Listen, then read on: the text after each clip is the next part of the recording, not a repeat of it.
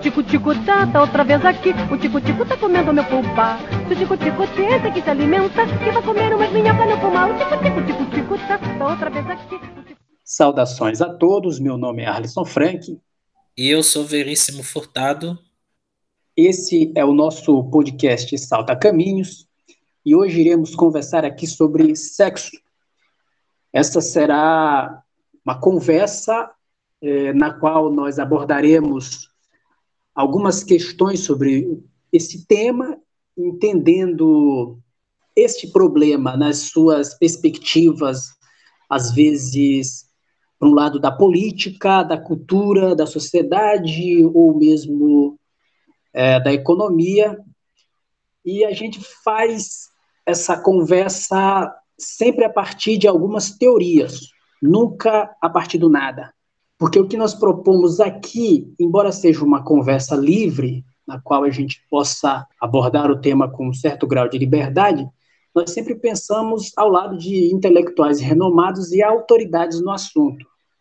Isso para que possamos ver um pouco mais longe, fazermos, como disse certa vez Isaac Newton, nos apoiar em ombros de gigantes. E no nosso caso hoje, nós contamos com pensadores como Diógenes, Nietzsche, Schopenhauer, e também com autoridades é, do assunto intelectuais como a Margaret Hago, Silva Frederic, Virginia Despentes e Paul Preciado. No que diz respeito ao nosso problema de hoje, eu gostaria de começar pensando que há um problema que é fundamental que atinge a formação de vários jovens e adultos no mundo todo e que é pouco discutido nos lugares em que, de fato, ele deve ser discutido. Um problema que foi naturalizado e que não é debatido é, no nosso processo formativo enquanto seres humanos, mas sobre o qual nós precisamos conversar de forma séria e com bastante clareza, porque já pagamos um preço alto por negligenciar este debate. Para ser mais específico, para a gente abordar a questão do sexo, gostaria de começar falando sobre a indústria do sexo, que foi completamente naturalizada e que tem como uma das suas principais consequências, eu diria, a superobjetificação do corpo das mulheres. É claro que os corpos masculinos também fazem parte da indústria do sexo, mas o corpo das mulheres é talvez o que mais sofre com a objetificação. Isso é, com a, com a sua transformação em objeto, em uma, uma coisa que seria usada para a satisfação das necessidades é, e da realização do prazer masculino. O corpo das mulheres é, é completamente fetichizado, tratado como objeto de desejo, e isso é naturalizado em nossa sociedade. De modo que todo tipo de crueldade é realizado contra as mulheres, dos quais é, do, são crueldades que vão das mais sutis e quase imperceptíveis no nosso cotidiano, para, para os homens, de modo geral, e algumas crueldades são bastante gritantes, né, e são bem percebidas. É, o problema é que, mesmo quando elas são percebidas, elas podem não gerar nenhuma discussão ou debate, justamente porque foram naturalizadas.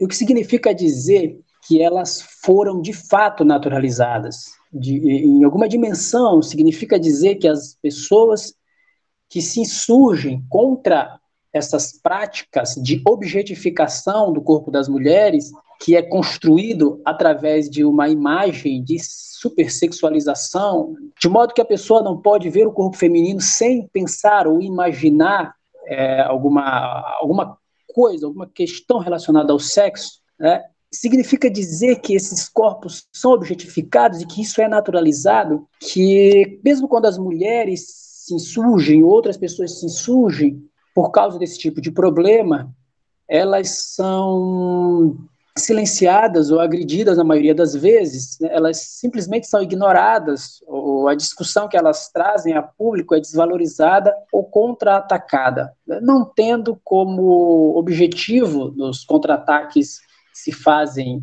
às mulheres, que se insurgem contra a objetificação dos seus corpos, quando se critica essas mulheres, não se tem como objetivo pensar o problema que elas estão apontando, mas simplesmente atacar as mulheres que recebe, na maioria das vezes, uh, como resposta, ofensas e xingamentos. E aí nós ouvimos todo tipo de absurdo que constantemente são gerados no que há de mais pútrido e grotesco de uma mente machista. Por exemplo, quando se afirma que uma mulher não, não se enquadra aos padrões da sociedade porque ela não tem marido, ou pior, porque ela não transa, ou quando se diz que falta um homem na vida dela, entre outros clássicos da racionalidade masculina doentia. É, essas afirmações, assim como um conjunto de práticas que circulam livremente no meio social, alimentam um imaginário e um tipo de comportamento dos homens com relação às mulheres. Na maioria das vezes, é, vistas como coisa e objeto mesmo, de, unicamente de uso para satisfação dos desejos masculinos. A gente percebe isso às vezes que mesmo quando os homens ou um grupo de homens defende as mulheres, ele limita o valor delas a uma espécie de parentesco ou de laço que estabelece com ela. Diz, imagina se fosse com a sua mãe, ou imagina se fosse com a sua irmã, como se a mulher só tivesse valor na medida em que ela tem um laço com os homens. Então, a gente percebe isso, essas questões de como as mulheres são objetificadas é, em novelas, filmes, séries, músicas, revistas e às vezes em livros também. E tudo isso faz parte de uma, de uma grande indústria, de uma forma de vender um corpo sexualizado, um corpo que vai produzir uma espécie de satisfação. É, às vezes pelo simplesmente pelo olhar, pelo ver. Né? Então a gente vê isso muito em músicas, em revistas, em séries, em filmes. É, por vezes isso aparece também em estampas de camisetas e em produtos. Eu acho que outro lugar no qual isso é bastante nítido são aqueles mangás e animes que muitas pessoas leem ou assistem e quando são criança, mas também quando são adultos.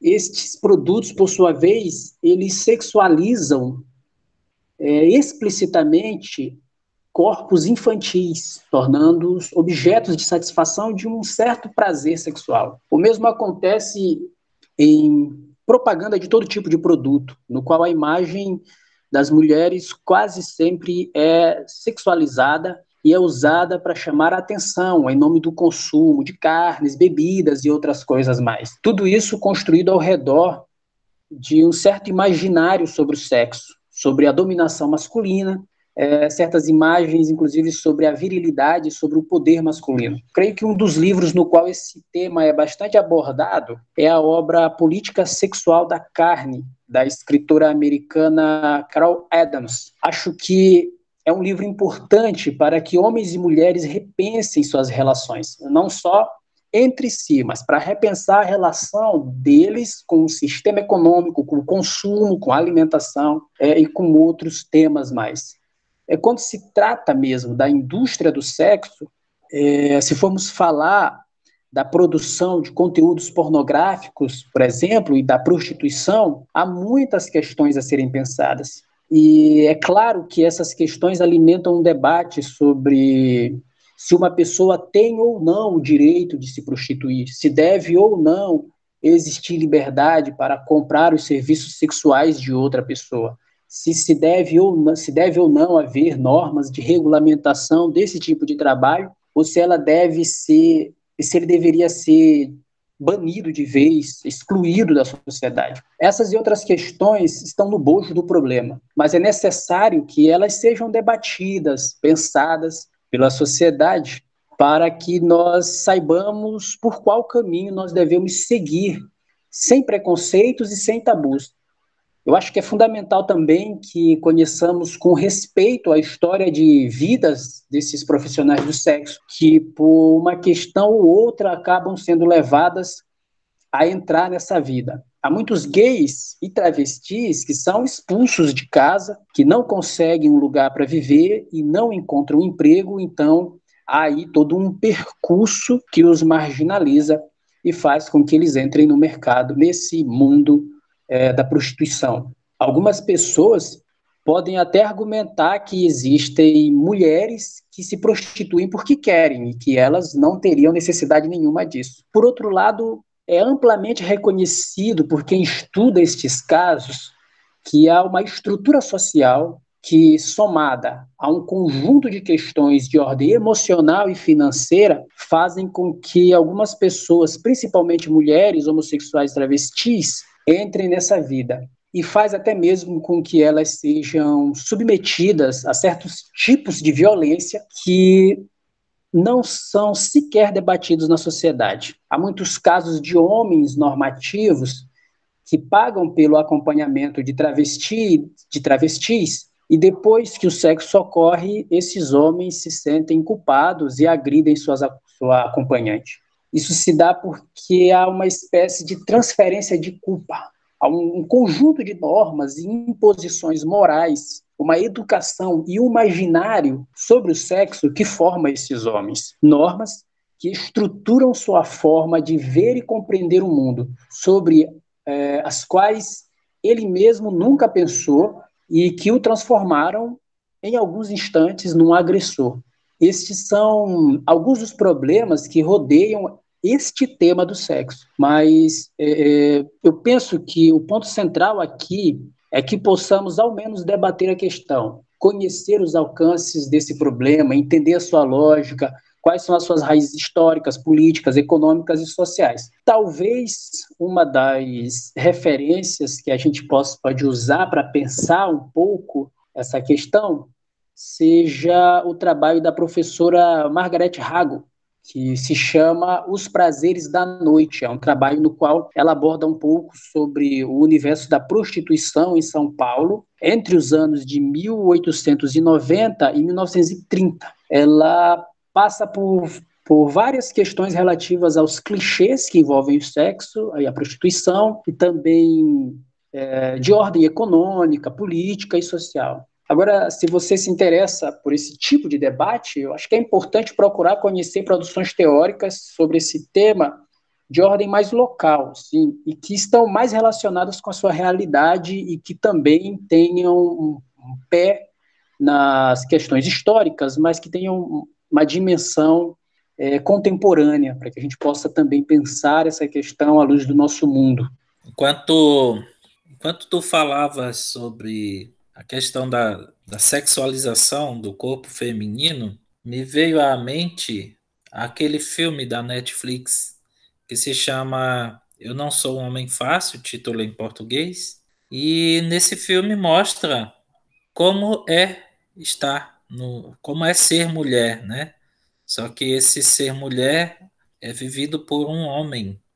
E ali causa uma certa estranheza em quem assiste, pela primeira vez, sobretudo, porque o filme, além de ter muito bom humor, ele mostra, ele denuncia como é ser mulher no mundo em que nós vivemos, como é estar na pele de uma mulher. O sexo, por muito tempo, ele foi definido como sendo penetração, é, penetração vaginal a partir de um casal hétero, homem, mulher. Mas Lógico que, como tudo, o conceito mudou, porque precisou se adequar. E hoje o sexo ele se refere a ações que podem excitar um ser humano e não necessariamente se refere a apenas relação sexual.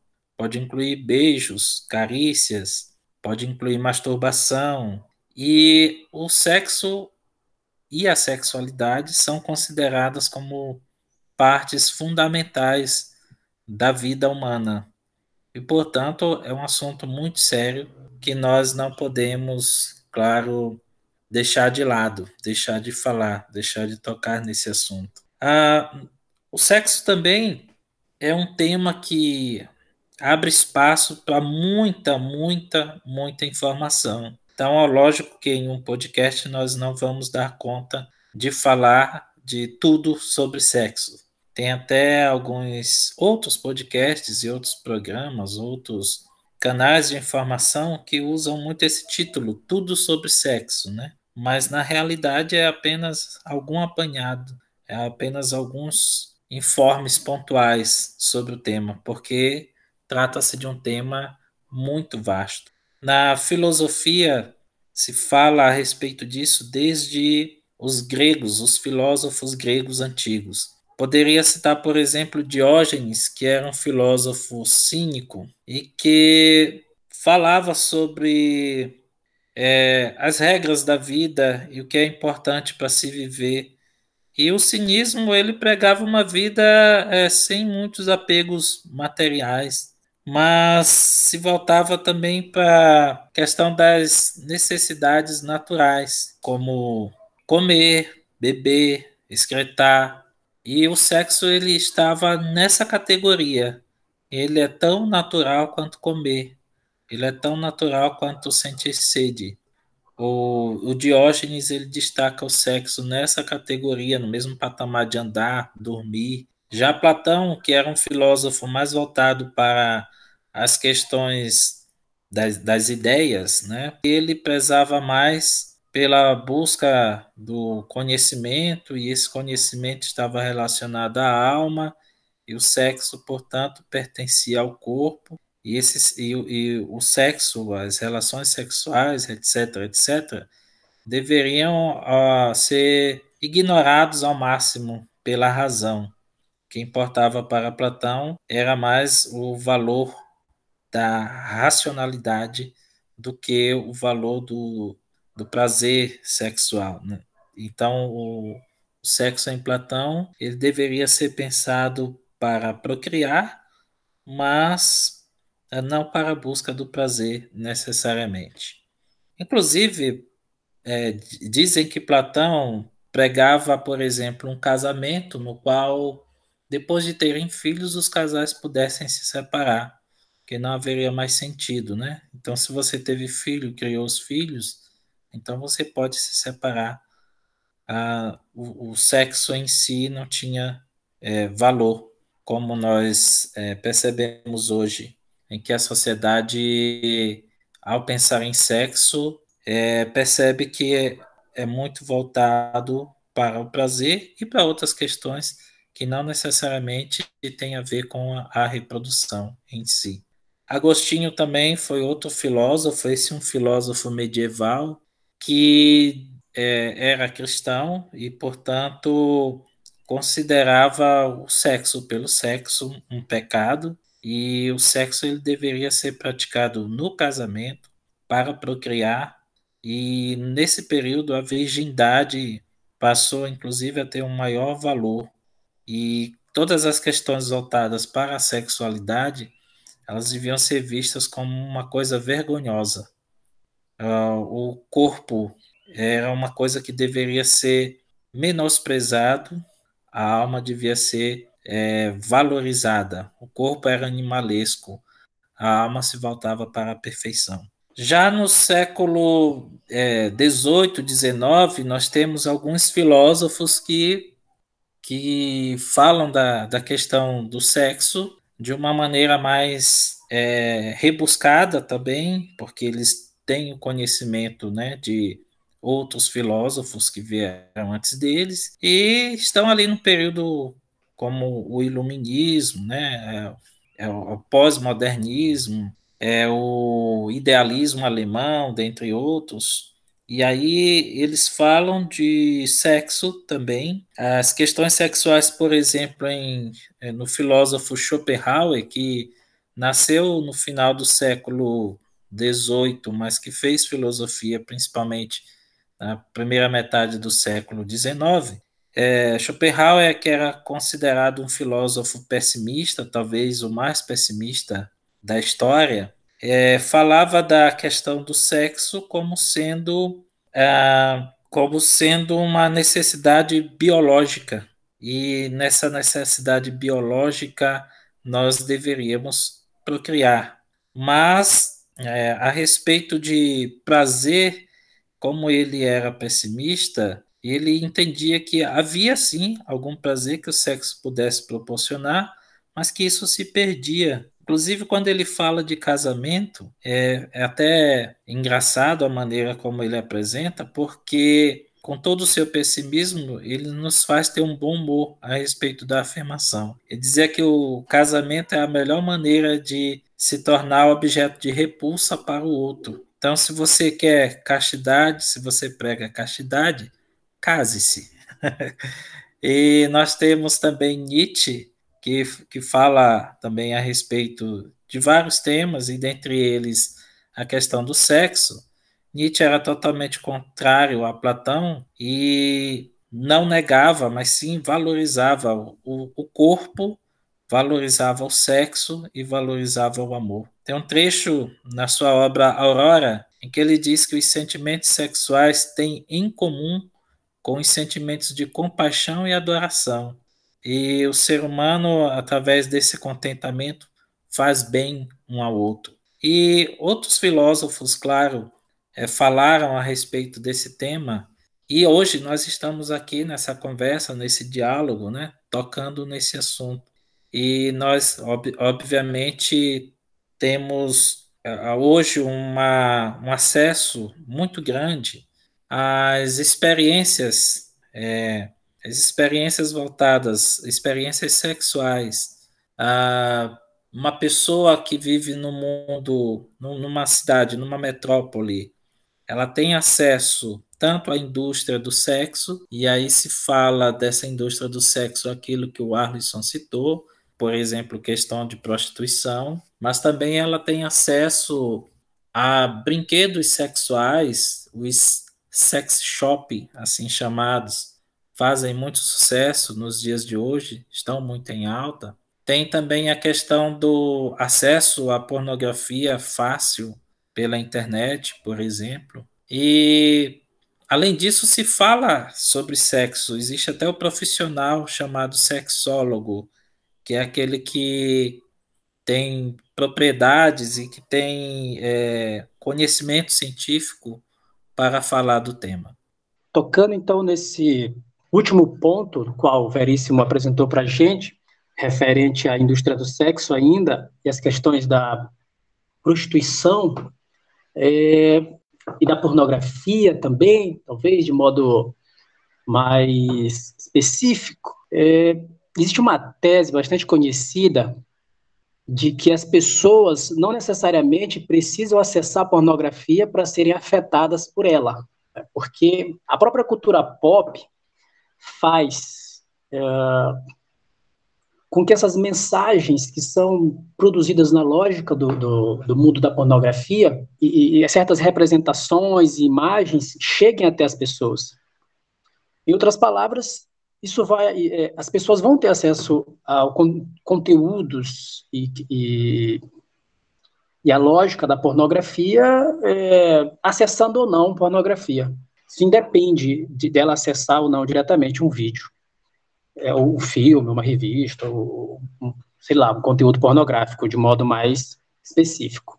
É comum, por exemplo, que a gente veja associada a essas questões que, é, que são próprias da indústria, porque a indústria precisa vender certas imagens e que as pessoas assimilam, eh, aceitam e passam a pensar o mundo a partir dessas imagens muitas vezes mal pensadas ou mesmo não pensadas, é, é comum, por exemplo, que o, o cinema venda a, a, imagem de mulheres rebeldes, livres, independentes e autônomas, e essa imagem é associada à liberdade sexual, que está diretamente ligada à atração de um homem, o que não deixa de ser uma outra via pela qual o machismo opera algumas ações sobre a subjetividade feminina. Há ainda essa ideia de que a mulher é a dona do seu próprio corpo, mas que é abordada pela via do que se conhece hoje como feminismo neoliberal,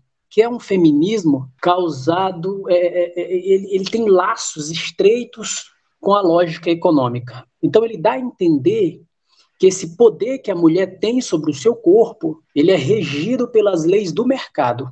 Eu lembro aqui o caso de uma moça que, num determinado momento, decide leiloar sua virgindade. Passa algum tempo, ela decide leiloar uma espécie de segunda virgindade, porque ela tinha feito uma cirurgia de reconstrução do ímen que permitiu para ela reaver a virgindade dela. Questionada sobre essa prática, a sua resposta foi de que a resposta dela foi simples, né? Meu corpo, minhas regras. Esse jargão ele é visto por muitas jovens como um slogan de certos grupos do movimento feminista.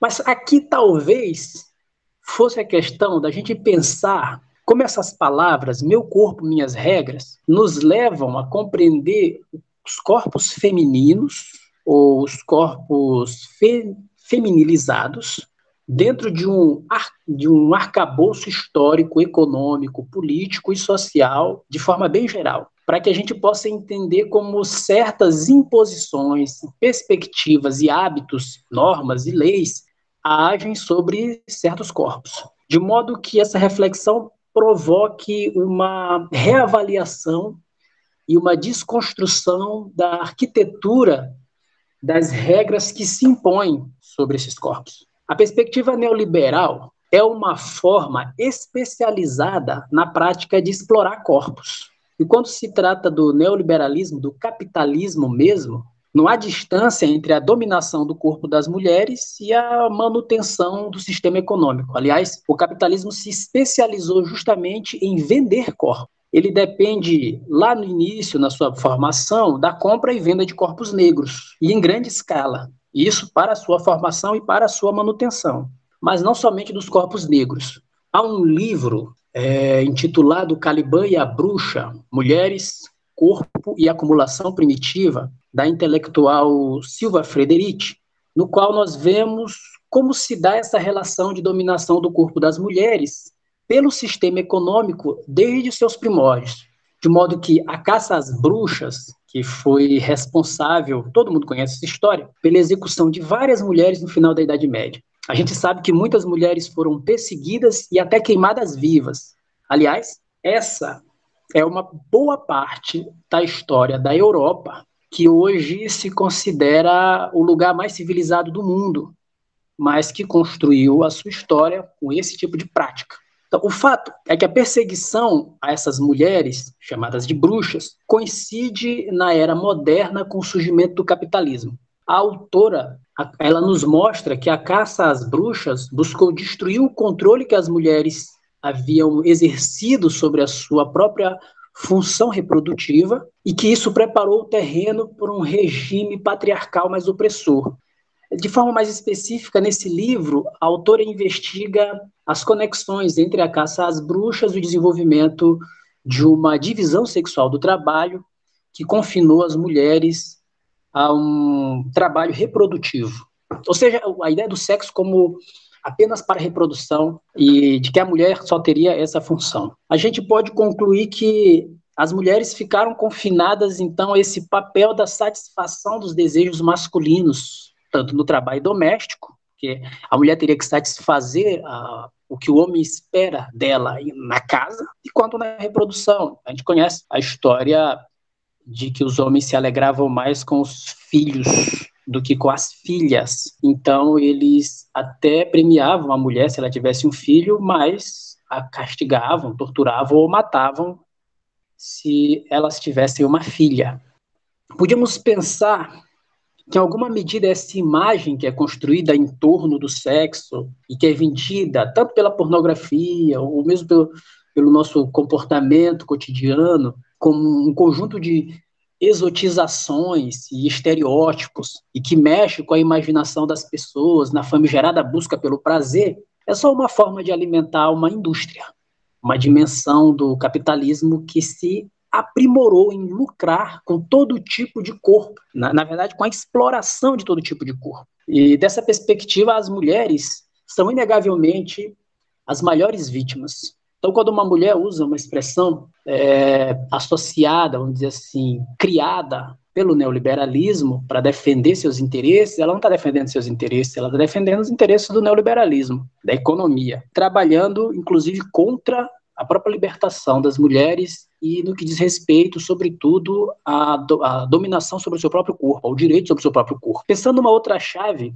essa construção tem a ver com um tipo de estrutura que vai cada vez mais colocando certos corpos à margem da sociedade, imprimindo normas e regimes de controle sobre a sua existência, que precarizam e tornam esses corpos mais subalternos. Né? Daí a gente pode entender como é possível que exista uma indústria que manipula os desejos das pessoas e que brinca com as suas fragilidades e que lucra com a normalização de uma ideia de prazer que pode ser atingido através do sexo, alimentado junto com isso vários tipos de violência contra determinados grupos e pessoas, principalmente mulheres e as pessoas da comunidade LGBTQI+ porque, por outro lado, as mulheres uh, na, na, nessa indústria, as mulheres são pintadas como submissas, como um cabide para os desejos masculinos. Por outro,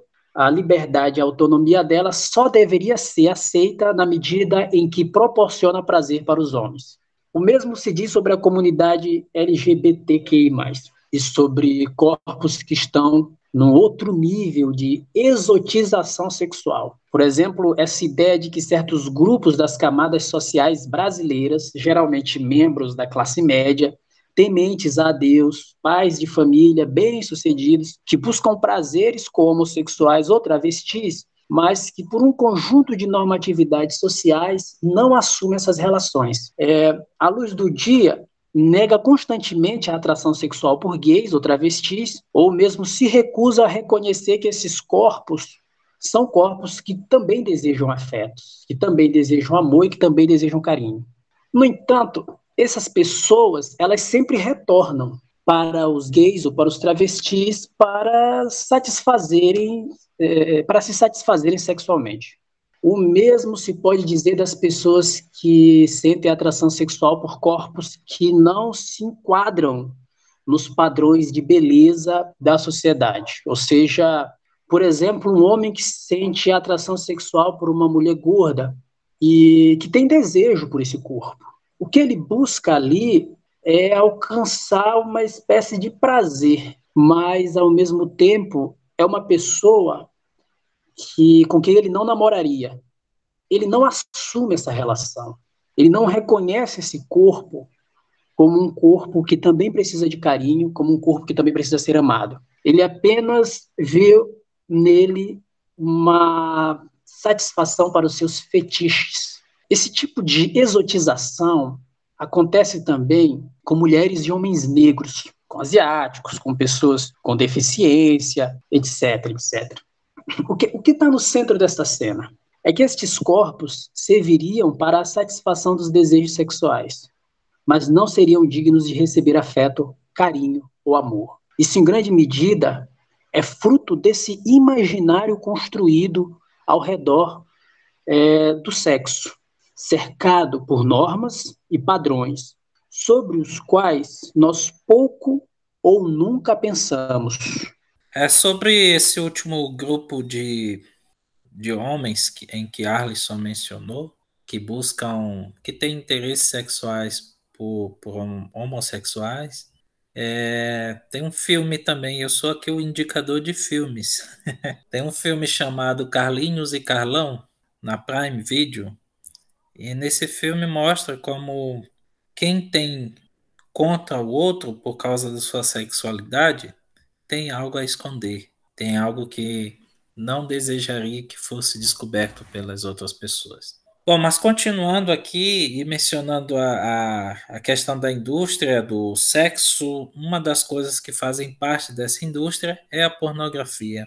Ah, eu tive um professor que dizia aconselhar sempre o filho dele em se você está com desejo de consumir, tem algum rico malvado lucrando com isso. E no caso da pornografia não é diferente. A indústria pornô ou melhor, a indústria pornográfica, gera bilhões de lucros por ano. É, aqui no Brasil, na época do filme conhecido como Garganta Profunda, a indústria pornô, por meio de VHS e DVD, conquistou a marca de 15 bilhões de dólares. Hoje esses números não são menores, mesmo quando você acessa gratuitamente a pornografia pela internet. Nós tivemos um outro podcast que mostra que o gratuito da internet nunca é gratuito. A pornografia, no entanto, ela não é sexo real. E na realidade ela não tem a ver com sexo real. Ela é uma coisa mais do imaginário, de realização de fantasias. E isso pode fazer mal. E pode fazer mal porque ela pode se transformar em um vício. E esse vício pode, claro, afetar tanto homens quanto mulheres. Então a pornografia, quem nunca, né? Quem nunca sentou diante de um computador ou mesmo utilizou seu celular para acessar a pornografia. O acesso a ela, eventualmente, não é um problema. O problema é quando ela se transforma em um vício. E existem hoje muitas pessoas no Brasil e no mundo que são viciadas e dependentes de pornografia. E ela traz sérias consequências. Por exemplo, ela distancia a pessoa do sexo real, pessoa se refugia cada vez mais no, no sexo virtual, no mundo virtual, e não consegue trocar intimidade com o parceiro ou com a parceira. A pornografia desconfigura o sexo, porque ela é teatro, ela não é exatamente aquilo que a gente vê diante da tela, é encenação. Não há, portanto, uma correspondência com o mundo real. No entanto, as pessoas tendem a, a querer viver o sexo como no mundo da pornografia. Só que na vida real não há cortes. Na vida real, as coisas ocorrem de uma maneira diferente. Na vida real, nós nos relacionamos com pessoas e não com personagens. As pessoas viciadas em pornografia, elas também passam a precisar cada vez mais de estímulos cada vez maiores para que elas possam alcançar a adrenalina necessária para ter uma relação é, de sexo real. Então, muitas vezes, isso acontece muito no caso dos homens, é, de resultado de não conseguir ter uma ereção e não conseguir ter uma relação sexual. Isso gera transtornos a essa pessoa. É, a pornografia também pode fazer com que as pessoas se distanciem cada vez mais dos seus parceiros e parceiras, porque elas gastam a sua libido diante da tela do computador, diante da tela do celular, e ao gastar essa libido muitas vezes é, masturbando-se, deixam de ter interesse pelo sexo real com o parceiro ou com a parceira. E ainda o excesso de pornografia, ele pode trazer vários distúrbios. Alguns aqui eu poderia citar, o isolamento social, poderia citar também a questão de dependência psicológica da pornografia. E também isso ocorre muito entre os jovens no Brasil e no mundo, jovens do sexo masculino, a dependência psicológica de comprimidos é, de sildenafila, como Viagra, porque elas se sentem inseguras, mesmo não tendo nenhum problema físico, e passam a, a tomar Viagras para que tenham relações sexuais e querem também mostrar que tem um bom desempenho, tal qual o ator pornô que ele assiste na internet. Nada contra quem acessa pornografia, o problema é deixar que ela se transforme em um vício. E aí temos uma indústria muito forte, muito poderosa, que trabalha todos os dias para que cada vez mais pessoas se viciem em pornografia.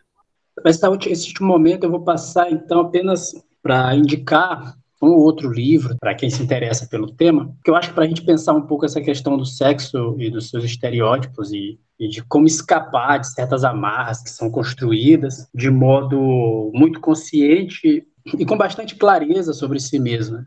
Um livro que é importante nesse sentido é o livro Teoria King Kong, da francesa Virginie Despentes, um livro que ela escreve construindo um relato né, um tanto íntimo e bastante libertador na medida em que ele é capaz de romper com esses estereótipos. Ele é construído, inclusive, sobre certas ideias assim de, de beleza, de, de comportamento, de forma de ser. Ela vai desmontando essas ideias de beleza que a gente tem, de formas de ser, de comportamento. É um livro que tem uma potência estética bastante afirmativa e significativa. Ele, ele vai passando por questões da vida, de, de ordem muito, muito íntima para ela. Ela mescla questões como violência, estupro, prostituição, e está ligada a uma forma específica né, dela ver o mundo. Mas é também, acima de tudo, um livro anti-estereótipos.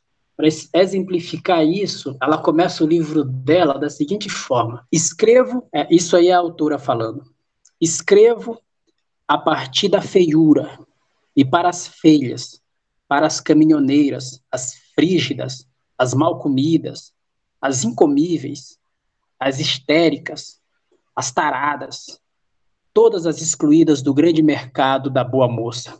Nesse livro, tem até um capítulo que se chama Dormindo com o Inimigo, no qual ela faz uma relação entre o nascimento dos meios de comunicação modernos e o comércio do sexo, e mostra como o sistema de comunicação telefônico por meio por, por escrito que existia na França antes da internet deu a ela a ideia de como se prostituir pela primeira vez e de como uma geração de meninas foi se inserindo no mundo da prostituição através desse sistema. O livro é um convite bastante interessante para quem se interessa mesmo pelo tema. Um outro livro que eu gostaria de indicar é a obra de um escritor feminista transgênero chamado Paul Preciado. Ele escreve sobre filosofia abordando questões que dizem respeito à teoria de gênero, teoria queer e pornografia ele tem um livro chamado Manifesto Contrasexual. E, de fato, o livro é uma desconstrução de todos esses binômios com os quais nós estamos acostumados a nos relacionar e a vestir como identidade sem questionar as suas constituições. Mas que binômios são esses? São esses estereótipos que nós naturalizamos porque achamos que é natural mesmo ser do jeito que é e, normalizamos porque se tornou norma e tem grande peso no corpo da lei de muitos países ainda hoje. Esses estereótipos são as divisões que nós fazemos entre heterossexual e homossexual, entre homem e mulher, masculino e feminino, que serviram quase que como um fundamento para a elaboração das formas de pensamento. O livro pode ser entendido também como uma outra perspectiva sobre o nosso corpo, para além das formas heteronormativas de ver o corpo e os desejos humanos. Ele assume uma perspectiva que, inclusive, toma como via, por vezes, a história do orgasmo, também a questão do sexo, principalmente do ato sexual. Está é, inspirado, o, o Popo Preciato, ele se inspira inspira, tem muitos filósofos clássicos, na verdade, para tratar dessas questões. O fato é que o livro dele ajuda mesmo a gente a compreender mais quem somos nós, principalmente quando a gente pensa as questões relativas ao sexo. Tico-tico tá, tá outra vez aqui. O tico-tico tá comendo meu pulpa. O tico-tico tenta que se alimenta, que vai comer umas pulmão. O tico-tico, tico-tico tá, tá outra vez aqui.